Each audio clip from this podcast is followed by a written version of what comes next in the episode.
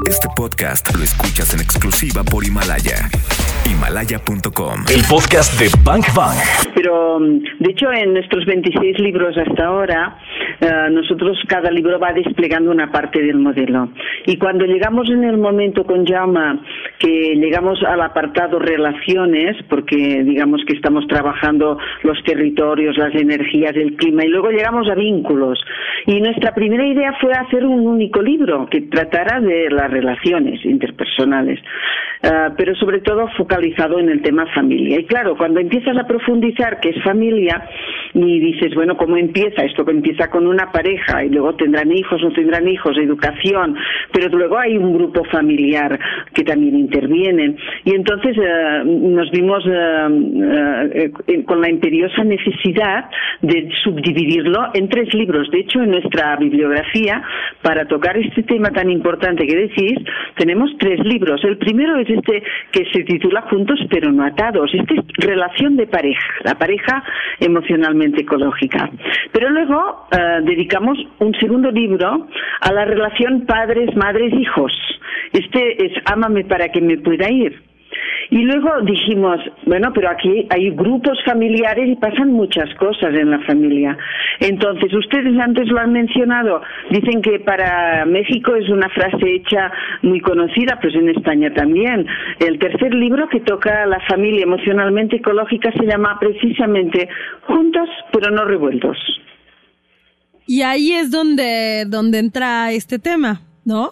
La pareja. La, pareja, el gran, gran, gran vínculo, porque bien lo dicen ustedes, pues mejor un dolor agudo y curable que un dolor crónico que nos abandone el resto de nuestra vida, ¿no? Con una pareja que, con la que no tenemos pues una, una, un vínculo bien cimentado, sano. La importancia que tienen estos vínculos, o sea, una vez que el individuo está o no definido, lo que sigue es pues relacionarse, vincularse y en una de esas establecer una familia con lo que eso implica. Entonces, la propuesta de ustedes es ¿cuál? Sí, mm, bueno, respecto mm, al tema de la pareja, eh, es importante mm, reflexionar que es una de las grandes elecciones que hacemos en la vida, porque conjuntamente con los amigos, ¿no? Pero la persona con la que decidimos compartir vida, ¿no? Y con la que vamos a iniciar un proyecto de familia es una gran elección, es una elección muy importante. Por esto es, es clave eh, elegir bien y elegir de una forma coherente con quienes somos y con los valores que tenemos, porque en función de, cómo sea esta elección vamos a vivir un tipo de vida u otra. De hecho, eh, quien nos acompaña en la vida acaba influyendo mucho en la persona que acabamos siendo, ¿no? Y, y de pronto culturalmente nos han dicho, ya te casaste, ya te fregaste. también lo dicen. O sea, ya elegiste eso, pues hasta que la muerte los separe. Pero debemos entonces ser emocionalmente un poco más inteligentes, ecológicos, para entender que eh, podemos tener relaciones sanas y que estas relaciones nos permiten crecer y ser mejores y no todo lo contrario, o sea, es lo que debería ser. Claro, es que no tiene ningún sentido que vayas acompañada por la vida con una persona que no solo no te ayude a crecer, sino que a veces es tóxica o te puede cortar las alas. Lo que tenemos muy claro es que en, en, una relación de pareja tenemos que co-crear un proyecto compartido de vida, ¿no? Es el preguntarnos para qué estamos juntos. No es solo compartir un piso, unos gastos o, tener unos hijos, sino que eh, el, objetivo debería ser mm, yo contigo soy más yo, yo contigo estoy desplegando mis capacidades de una forma mejor que lo que podría hacer a veces incluso sola o con otro tipo de persona yo te voy a potenciar, tú me vas a potenciar, juntos vamos a hacer algo juntos, ¿no? Y respetando mucho también los territorios personales, porque a veces uno cree que eh, una relación de pareja sana es hacerlo todo, todo juntos en todas partes.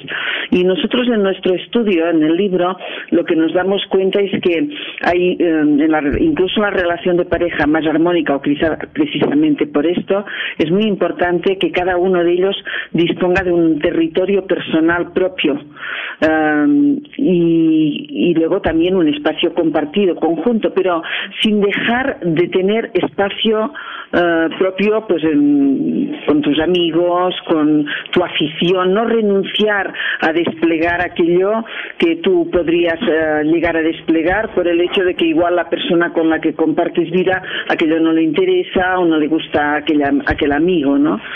Uh, debería ser un espacio de, de crecimiento importante, una pareja. Claro, y entonces estaríamos juntos, pero no necesariamente atados, porque somos libres dentro de la relación, ¿es así? Claro, Claro, es, es exactamente así. Um, el espacio de, de, una relación tiene que basarse en una libertad. Yo estoy contigo porque elijo estar contigo, no porque no me queda más remedio, ni porque me dijeron que sería para toda la vida. De hecho, el amor no es algo que te baje del cielo y que dices, he encontrado el amor de mi vida y a partir de ahí fueron felices. Esto aquí también en nuestro libro analizamos mucho pues todas las creencias estas desajustadas que nos han trasladado a través de cuentos de hadas, ¿no? De, fueron felices y, y toda la vida es así. Nosotros decimos cuando cuando una persona, una pareja a veces um, se compromete o se casa, um, allí empieza la vida real, ¿no? Que es la convivencia, porque no es lo mismo un enamoramiento que el amor y bueno, el objetivo sería construir el amor, no de todos los enamoramientos se pasa a la mar. El Juntos pero no atados es el título del libro en el que tratamos la relación de pareja. Y luego, el de Juntos pero no revueltos es el título que hemos colocado para tratar sobre las relaciones de la familia, de los grupos familiares, todo lo que sucede dentro de la familia de origen o la familia que acabas eligiendo tú para, para crear en tu vida, ¿no?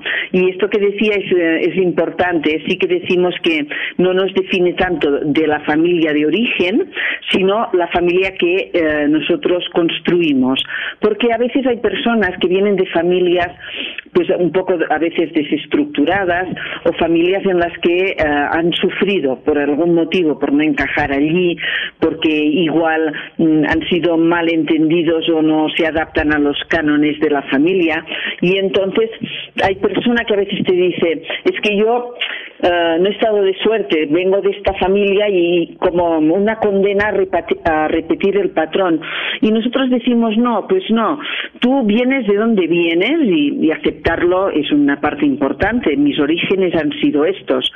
Pero yo puedo decidir la estructura de la familia que yo voy a crear. Y de hecho, como adulto, lo que me acabará definiendo no es cómo era la familia de mis papás o mis, mis uh, familia de origen, sino uh, tú ahora de adulto qué familia, qué tipología de familia estás creando, porque yo puedo elegir crear una familia emocionalmente ecológica o una familia donde cada persona, cada miembro de ella tenga un espacio propio para ser quien es en su diversidad, ¿no? Y no tenga que reproducir un canon estático de lo que uno a alguien le han dicho que tenía que ser una familia. Eh, de hecho, nosotros sabemos y hemos estudiado que hay muchas tipologías de familia y en su diversidad todas pueden ser um, muy equilibrantes y muy adaptativas. Merced, nos has quitado un gran peso de encima a todos los que ahora estamos bien, escuchando Bang bueno. Bang. Bang Bang. Yo les diría de entrada, ¿cómo hacen ustedes, cómo diseñan un viaje largo que van a hacer con otra persona, ¿no? Y de hecho, podríamos hacer un paralelismo. Fíjense qué ocurre cuando yo con una amiga o con, con alguien decimos nos vamos a dar una vuelta al mundo por decir algo, am, la gente se sienta y habla y se escucha. Oye, Lo aquí- que no hacemos, ¿verdad? Claro, esto lo hacemos, ¿no? Y dices, ¿a ti qué te gustará visitar en la ciudad? Pues a mí me encantan los museos. Y otro dice, uy, no, yo los odio los museos. Yo prefiero la calle y ver la gente. Y, y tú vas hablando, ¿no? Y oye, ¿qué prefieres? ¿Alojarte en hotel o en un hostal o con tienda de campaña? Sí, y podría continuar. Y, y la ruta que vamos a hacer, ¿no? Por dónde empezamos, con qué medio de transporte, etcétera. Curiosamente, no sé si compartirán conmigo que iniciamos un viaje de una relación de pareja ah, con todo lo que supone ¿no? en este proyecto, que es un proyecto vital ah, que puede ser clave en la vida de cada uno, y a veces nos sentamos a compartir estas visiones, ¿no? Que, quiere decir qué valores ah, tengo yo, qué es importante prioritario en mi vida, qué quiero desplegar, qué quiero desarrollar que aún no lo he hecho, qué proyecto sí em, y decírselo a la otra persona, ¿no? Y si te planteas, ya no digo, tener hijos, ¿no? Y, y ahí empieza todo, ¿no? El proyecto mm, empieza eh, primero con el autoconocimiento de cada persona. Yo cómo voy a intentar que alguien me acompañe y me entienda si a veces yo conmigo misma ya no soy capaz de saber quién soy, ni, ni de saber qué quiero, ni dónde voy, ni me lo planteo. No, pues Yo creo que aquí empiezan muchos malentendidos o puede empezar un gran camino, ¿no? No, no, y la verdad es que no pasa, o sea, no bueno, pasa. Y luego también aquí está como en una línea muy delgada, porque me parece súper interesante el hecho de poder sentarte a planear y también a conocer la perspectiva de ambos, es decir, hacia, hacia dónde vamos, cómo están nuestras finanzas, qué queremos hacer, a dónde queremos llegar, pero realmente cuántas personas lo harán.